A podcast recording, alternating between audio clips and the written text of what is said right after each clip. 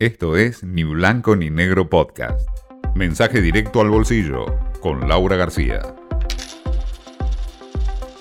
En lo que fue una clara movida preelectoral, el gobierno decidió bloquear un poco más el acceso a los dólares en la Argentina. Fue el Banco Central que le dio otra vuelta de tuerca al cepo cambiario. Fue mm, esta vez para el contado con liquidación es un dólar que también se lo conoce como liqui o incluso a veces se lo llama dólar libre. La particularidad fue que la norma se conoció apenas un rato antes de que empezara la final de la Copa América. Recordemos mínimamente cómo funciona este contado con liquidación. Es uno va a la bolsa con pesos, compra bonos públicos, bonos que tienen que tener la característica de cotizar también en dólares, es decir, en ambas monedas, lo que permite venderlos contra dólares, es decir, recibir divisas producto de la venta. Y así uno se dolariza en la bolsa. Esta medida, según el mercado, lo que refleja básicamente es que a la entidad monetaria le viene costando bastante mantener a raya el contado con liquidación que se viene operando mucho. La brecha hoy está en 75%.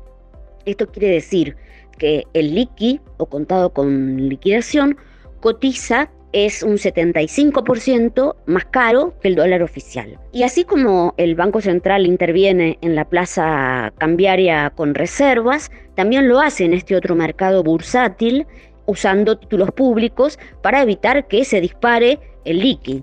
Utiliza mm, un título que surgió del canje, que es el AL30, así se lo conoce en el mercado, que es el elegido básicamente porque es el que tiene más liquidez, el más negociado, con lo cual es más fácil encontrar comprador y vendedor.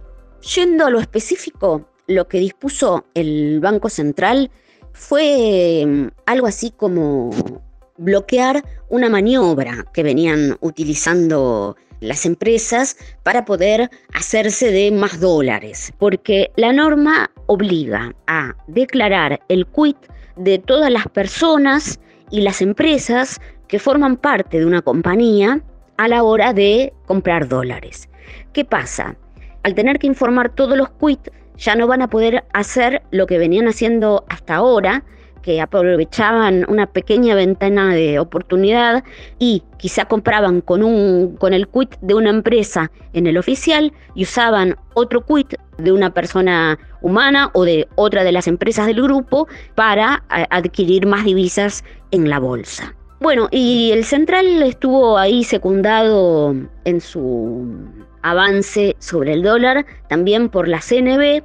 La CNB es el organismo que eh, regula los mercados, que además le impuso un cupo semanal a la operatoria, ¿no? un límite eh, para una negociación que venía creciendo demasiado rápido, sobre todo cuando faltan nada más que dos meses para las pasos. Esto fue Ni Blanco ni Negro Podcast.